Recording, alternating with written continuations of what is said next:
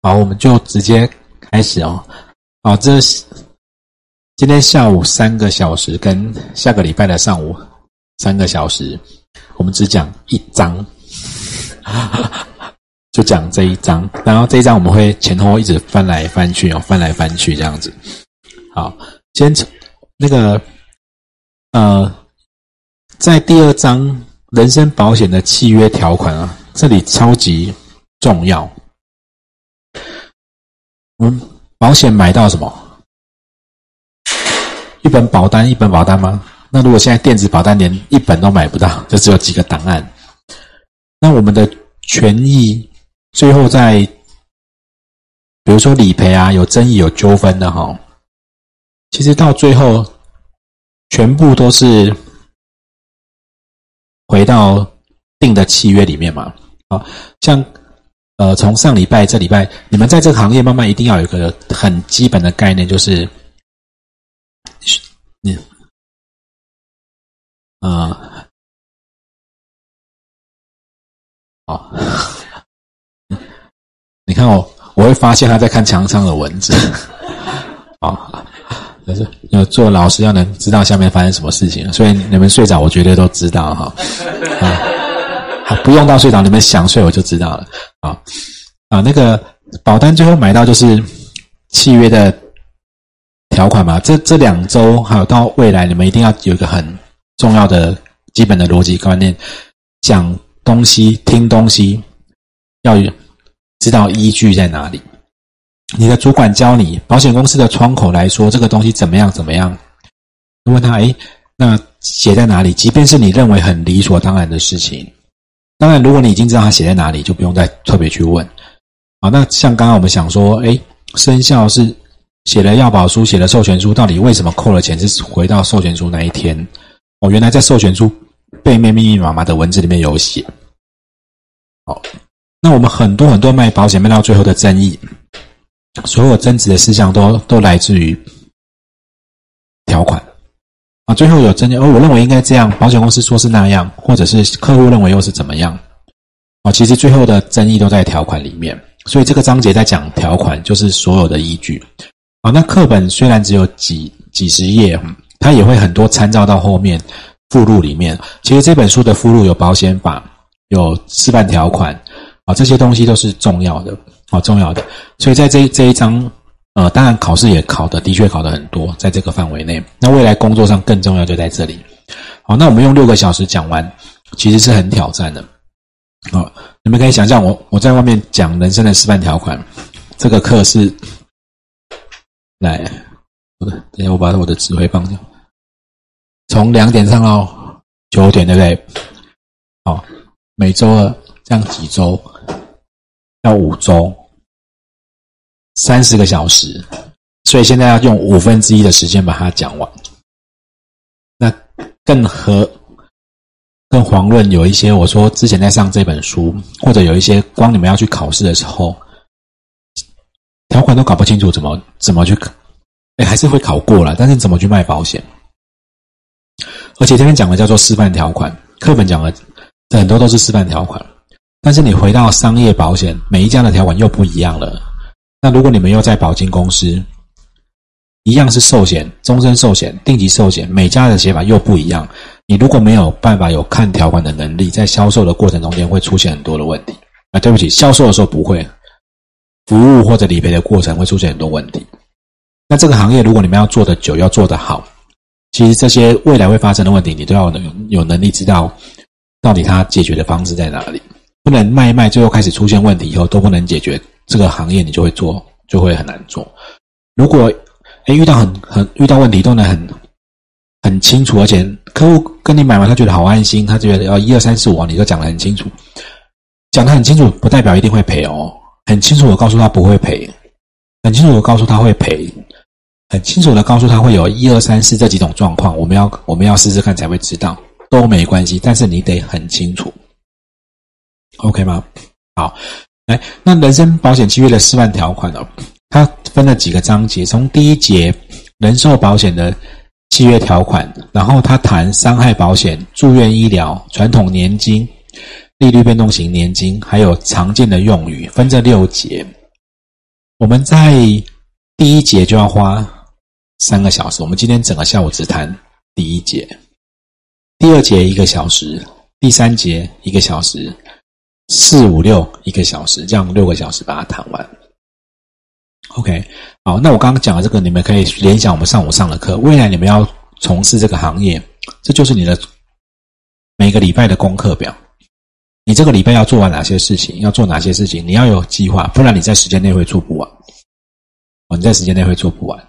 好，好，那我们看到一百七十一百七十一页哦，他写说主管机关为了让每一家人身保险业在卖同一种类的保险单有统一的作业方式，啊，减少因为条款文字说明或解释分歧。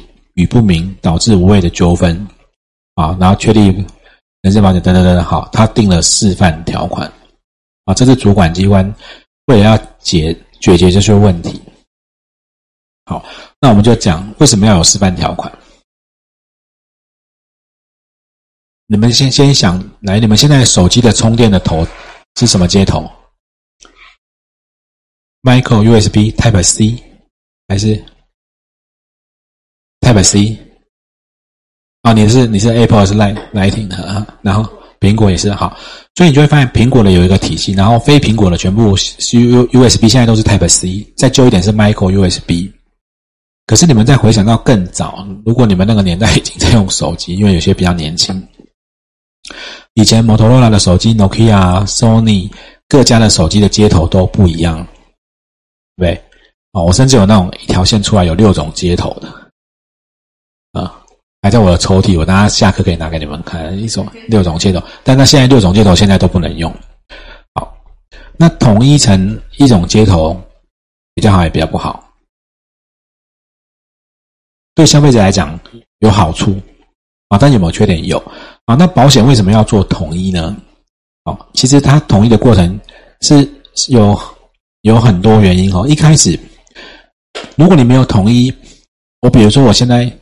我常举例，呃，我我想要去麦当劳买买一个套餐，可是我我有汉堡、有有饮料、有薯条，可是我我吃完我觉得不够饱，我想要再单点一个汉堡，可是发现它它的套餐不是有汉堡、薯条就鸡块，它就会有一些东西我不能单点到一个汉汉堡，我就会有我买的这个会有这个范围，买的那个有这个范围，有一些会重叠，有没有可能？比如说，在没有统一的时候，你可能买寿险，它付一点点医疗。我举例，假设这样，那你未来假设要只要增加医疗险的时候，又多了一些寿险，因为它都绑在一起，或者有一些重叠重复。好，所以那保险公司呢，呃，就是呃，比如说像信用卡的旅平险。旅旅旅游平安险，因为是买投保信用卡，他送的，对不对？其实你们可以想象，它跟一般的旅游平安险承保的氛围不一样。那很多公司为了要去跟银行，我是保险公司，我希望你的银行信用卡都用我的旅平险。那我在里面可能就给你很高的保额啊，人家一千万就给你两千啊。可是我在里面就做了一些文字的陷阱啊。但当条款没有统一的时候，那些很诚实的保险公司，它就很难竞争，因为有人会取巧，会在里面做一些文字游戏。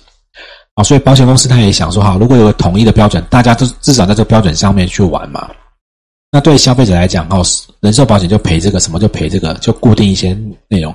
因为这样子的考量开始，好，那主管机关就说我来标准化。好，以前先充电器没有统一，没有电你就找不到人家的不能共用。统一了你就比较一条线很多地方都能用。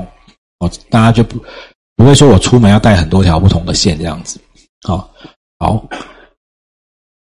好，那怎么统一呢？一开始为什么会统一？好，就好，大家就说好，那不然啊，我们都卖了寿险，就只赔死亡，医疗险要赔什么？从大家保险公司已经在卖的习惯上面去做一些同整。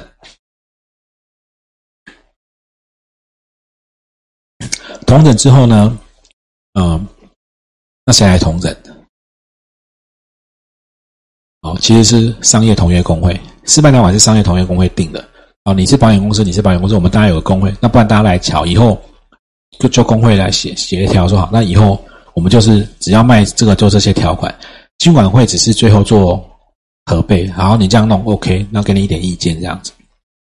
啊，那有一些统一呢是法令规定的，比方说你如果在国内买强制汽车责任险，全国的条款都长得一样。你投保住宅地震基本保险，那个地震基本保险全国都一样，因为那是法令规定的。所以它是这样慢慢慢慢变统一的哈。那有优点有缺点，有优点有缺点哈。优点是什么？啊，我以后要选择很容易。比方说，我举个例子，现在如果你投保重大疾病险，当然你们现在还不知道商品，如果有做过的可能知道，重大疾病险从以前七项，七项每家写的不太一样。那后来有为了保险公司有了为了竞争，他就说他的重大疾病比较多项，他有九项，他有十一项，慢慢开始变成特定伤病，啊，它变得比较多项。然后后来才还有有人就出那个认重大伤病卡的的。那个重大疾病险这样子，好，那七项每家写的一样，但是它下面的条款写不一样。比如说一样中风，有的就要中风又 end 什么状况，服了很多细节才赔；有的只要中风就赔；有的只要肝硬化就赔；有的要腹水，不不不，一大堆。好，所以那好，那我现在要买重大疾病，我问了八家公司，八家比出来都是一百万，可是每个条款下面有很多复杂的不一样的，那我很难比较嘛。如果全部都统一，我是不是就比价钱就好了？或者看这家公司的信誉，所以要保人会比较容易选，这是优点。好，那再来不用担担心，我买了这个重大疾病，它里面还送个十支十付。我下次要买十支十付，就我不会重叠买到不不要的东西，就很哦。这个统一就是这样子。那统一的范围啊，你要你担心重大疾病就买这一块，你要实支实付就这一块，你要住院就买这一块，你要寿险就买这一块。你不会有的寿险里面有重大疾病，有的什么啊？有一大堆包在一起的。好，那甚至理赔的时候牵涉到很家很多家公司，因为大家标准都一样，理赔的时候也很容易处理。好，保险经纪人在卖很多保单的时候，他只要看价钱，他不用去看每个内容差距有哪些。同业也不会在里面做限制，因为都已经标准化了。这就是优点。那你说有没有缺点？有。我我讲一下，像这个卖很多的保单不用比较，现在要比较是因为东西也不太一样，然后价格也不太一样，你要比的东西很多。如果东西都变一模一样，我举个例子，如果是寿险死掉一百万只赔这个，那是不是很单纯？那如果都一样，你是保险经纪人公司，你可以卖很多商品，是不是就比费率而已？那一定选费率最低的吗？不一定，有的费率很低，保险公司消费者他不喜欢，不敢接受。你可能会选次低的，你会综合评评价保险公司的大小、财务状况跟费率嘛？可是你不用去比较内容，OK 吗？好，那这个有好有坏哦。这个优点虽然是我们在比的时候比较不用比，但是我再问大家一个：如果未来假设主管机关开放让网络上做这种价格的比较，甚至比完最低的你都可以直接投保，你就会发现业务员。的价值会被抽离，嗯，好，那我再告诉你们，我看到的趋势以后一一定走成这样子。当商品慢慢都标准化啊，重重大疾病在一百零五年一月一号统一了，特定商品在一百零八年一月一号统一了，重大疾病在今年的七月一号会统一，就是都有示范条款。当东西都很标准的住院日，好是如果实时实付再被同意，你就发现商品，大家每家保险公司卖的东西都一模一样。你想象三星、苹果、华为、OPPO 卖出来手机都都只有五寸、七寸，然后重量都一样，蓄电都一样，CP 都一样，差然后接头也都一样，然后只剩颜色不一样而已，还有价格不一样。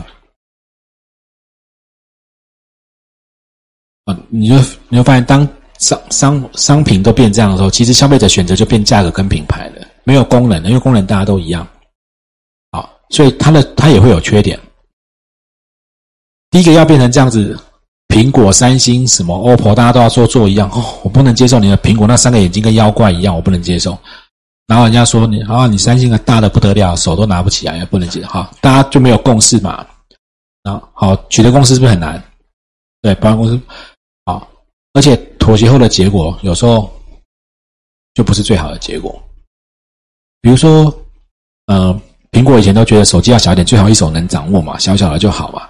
然后搞不好别家觉得要越大越清楚，因为字比较好看嘛。那最后妥协以后，就做一个中间不大不小不够，要小又不够小，要大又不够大，可能就不是最好的结果，对不对？再来，一旦统一了，你就没有创新了，就没有竞争了，保险商品就出现这种状况。对，如果同意了，就就会变这样子。所以有好有坏哈。好，那在这是条款条款标准化的示范条款出来的过程，跟你们补充一下。那接着我们后面谈的条款都是示范条款。那目前为止，示范条款是。就是大部分在市面上契约的基础，你只能比他好，你比他差，你送商品送审送不不容易过。OK，它是最基的基础哈。好，那条款的规定呢，在一百呃七十二号这边有讲了一个一百七十二号，有的是一百七十四页审阅期哈。我们这一这一节讲讲契约条款的规定哦。在前面前言，他就讲了一个审契约的审阅期，哦，那它的来源是《消保法》的十一条，你定个定型化契约要有三十天之内合理的审阅期。来，什么叫做定型化契约？啊，企业经营者在跟消费者定定型化契约的时候，要有在那个是一百七十二页中间黑字哈。或者一百七十四的中间的黑字有没有？审阅期的制度是依据《消费者保护法》十一条之一的规定，找到吗？好，那企业经营者跟消费者订立定型化契约，所以它一定是企业跟消费者，谁比较专业？企业对不对？那定型化契约就是一方已经事先把契约都拟好了，另外一方只能同意或不同意。那通常拟好的都是那个比较专业的那一方嘛，好，那为了保护消费者，所以主管机关就说你要提供三十天之内的审阅期，让他把条款都看清楚，OK 吗？好，那保险的审审阅期目前是三天，啊，这个三天是要记一下的哦。好，好，那他那黑字后面写审阅完成后才能进行后续的招招揽，那业务员。或者是电话行销人员不能劝诱或误导的方式使要保人放弃审阅，不过要保人可以自己放弃审阅，所以实物上你就会发现这个条款有一些问题，这个约定在在保险上面有一些问题啊。不过修法一直没有过来，这是站在消费者保护的立场。一般的消费者，你买东西事先让他看清楚，是不是比较好？可是你没发现保险它有个特特别的规定是，你拿到保单后还有十天的契约撤销期，东西都让你用了十天以后再决定要不要，跟事前让你看哪个比较有保障，用了再看嘛，对啊，而且拿到保单都有字可以看，到时候再看其实比较有保障，所以本来有那个撤销期，其实应该是不用管这个审阅期，但是消保法那时候出来的时候，一些消费者的学者就认为你还是要事先看。可是保险法的学者都会认为，其实应该不要看，因为看不见得对消费者有保障。你在机场要投保旅行险，那上飞机的他说：“哦，那个你要上飞机了，这这条款你带到飞机上先看个三天，然后审阅 OK，我们再来投保。”嗯，及时生效就来不及啦，怎么怎么及时生效？对不对？哦，所以审阅期其实保险的制度当初设计是往后的啦。就是往后你拿到以后拿到条款再慢慢看，啊，所以现在本来两年前要修法说要让他把撤销的时间改成十四天，然后就不要审阅期，但是消费者消费者保护的学者一直不同意，啊，那这实务上作业就变成常常跟客户谈一谈，他如果要买，你可能就要让他自己写说你放弃审阅，那放弃审阅有时候消费者你叫他放弃东西他会很害怕，对呀。所以就变成什么？就是过三天再来签，那万一中间出事又怎么办？就不知道。所以常常你你会发现，你主管可能教你说，叫你把自己往前压。那往往前压，万一你又那时候又没跟他碰面了，就会有很多问问题在那边。所以所以建议，其实条款就是，如果真的在谈，你中间就一给他或给他连接，叫他去哪里看，他看不看他的事情。可是，在签的时候就不会，你可能比如说。你不会一次一见到他就叫他买保险嘛？可能上次在谈他有需求的时候，你可能会用到哪些东西，就跟他说，哎，这些条款在这些公司的网站上都有，或你就把台湾 PDF 赖给他都没关系。然后万一他最后真的有买的时候，你就可以看你哪天赖给他把审费期写那时候。好，看保险法哪时候修过，不然这条就会要这样处理。好，然后第二那个数字二的标题啊，契约的构成。是不是讲那个保除了保单上的条款附着的要保书、批注跟其他约定书都是契约构成的部分？所以要保书是我们刚刚看是不是写的要保书上面会有一些小小的文字，它它上面写的字跟契约也有关系的。条款以外要保出批注，如果刚什么我们批注哪个地方不赔，它也构成契约的部分。其他约定书呢，像授权书。所以为什么说授权书是后面写的小字？本来契约条款写的是你要，比如说我们缴了钱，要等到他核保通过，说到溯及既往到，呃，说至你预收相当于利息保费的时间开始生效，对不对？那是条款里面写的。可是我现在转账授权书后面写有没有效力？诶，他在这边写说有，它也是契约的部分哦。好，然后他后面又写除了条款以外。啊这个契约解释要探求当事人争议，不得拘泥那个所用的文字，有异议的时候，以做有利被保险人解释为原则。他后面写了人寿保险单示范条款第一条第一项参照。好，我们来翻三百五十一页。所以为什么叫你们贴标签呢？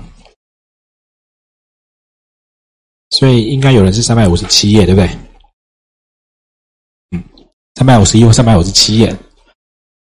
来，第一条，这就是来这看到这个就是什么？第三，人身保险业各保单示范条款哦，挂号一是不是？这是人寿保险单的示范条款，对，好，前面是不是订约前有提提供不低于三天的审阅期？他讲了商品名称等等，本公司的免费申诉电话、传真、email。好，条款的第一条，契约的构成。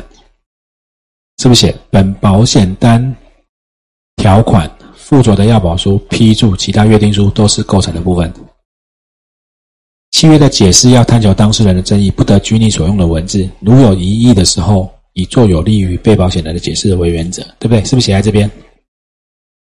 所以你们刚刚课本前面一百七十五页、一百七十三、一百七十五页这边，它的来源就是这里。那么契约的构成就来讲这里，OK 吗？好，那第三项保险责任开始的日期啊，你这边我们从现在开始会两边一直翻哈，你们可以如果没有贴标签就夹一张纸夹着哈。好，什么时候开始？哦，是不是我们刚刚讲是同意承保，对不对？收取第一期保费开始，好，那要给保险单做一承保的凭证。然后，如果在同意钱保前，你已经预收了相当于第一期保险费，而且在同意承保的意思表示前发生事故的时候还要赔，所以换句话换句话说，核保还没核出来，核保还没核出来，但是他已经同意承保了。哎，对不起，核保还没核出来，但是他已经收钱了，已经收钱了，是不是就要赔？OK，好，就要好就要负责，对，钱收了就要负责。好，那这个所所谓发生应给付的保险事故，是在讲这契约呢，在应解释为依照正常核保程序应承保的契约，在之前发生事故。所以呢，如果你只看条款呢，感觉好像我送了件，我也缴了钱。保险公司还没同意之前出了事都要赔，对不对？实际上，如果进了法院，他会先说解释成这个契约如果正常跑完，他会承保，他才赔。再讲一次，我举个例子，我现在根本就重病，我明知道我买不到保险。我举个例子，我我明知道我我其实买不到保险的，听说最近某一家保险公司在塞车。我要保书送出去以后，赶快 ATM 钱去他们公司，因为听说他会核保三个月到六个月，医生说我活不过两个礼拜，有没有？钱先弄过去买个两千万。如果照这样写，是不是要赔？对不对？我他有没有预收我的钱？有哦，而且我汇的钱，我故意缴法要选月缴，然后汇两个月去最便宜，有没有？然后，然后他还在核保。那保险公司拆箱拆到我这一包的时候，我其实已经走了往生的两个多月了，有没有？哎，哎，要赔对不对？那这样是不是就会很奇怪？好，我们如果我们如果只看这边哦，同意承保前，你也收了钱，你还没决定之前出险了，他要赔。如果只看到这里，是不是我就买寿险嘛？我我就安宁病房，医生说我癌症末期了，我就剩两个礼拜了。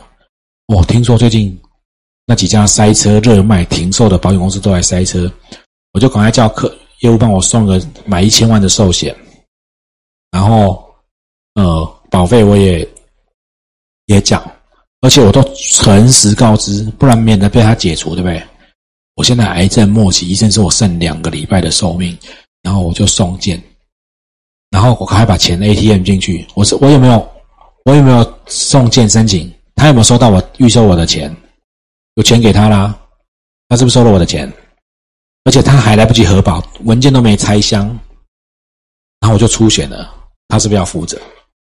看到如果只看这里是变这样子，那实物上进了法院，你就会发现，他就在课本这边要补充的哈。所谓应予给付的事故是正常的状况下，你最后会被承保的。像我那个状况正常，他就不会保了嘛。你不能先塞钱，然后最后就用这一条去弄，这样。也不会赔，好，也不会赔，好，好，所以这边的来源是从保险法施行细则啊，这个在买课本上面也有写哈，施行细则来的，同意承保前，你可以预收相当于第一期的保险费的金额，因为你收了钱再帮他核保嘛，不然每个人都不缴钱，就说那我试试看，我一直送件，一直核，一直送件，一直核，要疯掉了，然后核过，他说哦，我还是不要买好了。啊，如果不用先收钱，我现在就一直送件，一直核保，一直送件，一直核保，我都不要买。好像用保险公司帮我做免费的健康筛检，有没有？好，好，所以他可以收，那负责要以同一承保数字相当于第几保险费的金额哈。然后你们再看到三百五十二页的示范条款的第三条，就是我们刚刚上午在看的补充资料，有没有？早上也有看补充资料，本来那个第六第六章第一单元第六章，如果在上礼拜上了，那就是上礼拜了。但是我开到第七章了哈，好，好，所以你们现在就会重复看到哈，是不是同一城堡收了第一期保费？这是不是早上看这边早上这边打的是补充资料的补啊？这在三百五十二页哈。好，预收开始，然后前项情形，本公司为同一城堡与否，意思表示前发生事故还还是要赔。你看条款有写，事情细则有写，是这样来的。然后这个我们早上是不是看过了？如果缴钱，对不对？这我们就快一点。好，是不是会赔？好，从缴缴钱，哎，收投保又缴钱，收件到保险公司发生事情，同意承保追溯回来，是不是赔？那如果缴了钱，然后送到保险公司以后发生事情，哎，拒保，所以他就不不生效，所以就不会赔。第三个状况没有缴钱，最后即便他同意承保了，他也不会赔，因为你钱还没缴。好，这都有看过了吗？好像，OK 吗？会不会太快？还可以哈。好，我们就继续。好，那因为刚刚这边在讲，都是在讲预收相当于第期的保保险费金额时嘛。那我们早上是不是也很快看了？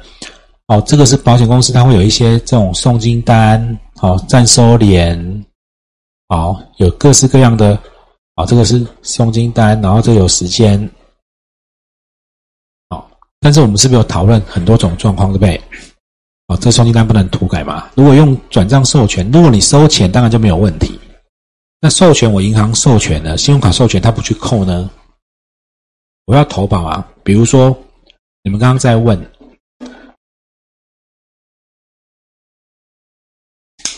一月一号送件，六月三到六月都还没核出来，你你也授权书也给他，他也不去扣钱。四月突然发现不舒服，去看病就有癌症，要保还不要保？